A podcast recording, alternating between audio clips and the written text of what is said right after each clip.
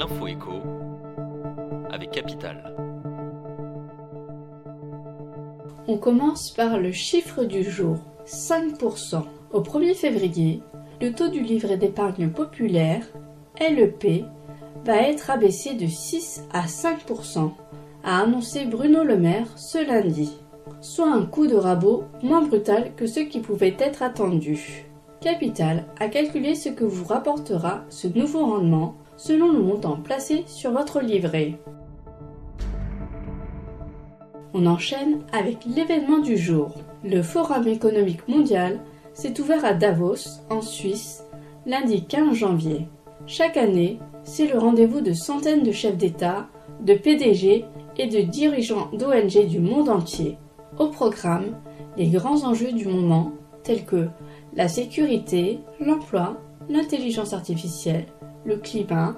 Emmanuel Macron y est attendu ce mercredi.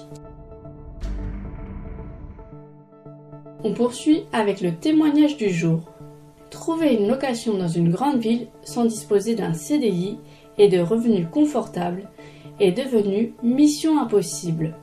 De plus en plus de candidats n'hésitent plus à trafiquer leurs papiers pour trouver un logement. J'ai changé les dates de mon contrat de travail afin de le transformer en CDI. J'ai également gonflé le salaire, nous a confié Gabriel, 27 ans. Même avec de bons revenus, Thibault, la trentaine, s'est fabriqué un faux dossier de toutes pièces. Des témoignages à lire sur notre site. Et pour terminer, l'exclu du jour. Les propriétaires mettent de plus en plus de temps pour vendre leur logement.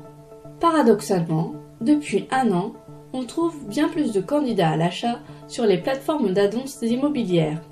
Sans surprise, les grandes métropoles telles que Paris ou Lyon sont les villes les plus convoitées.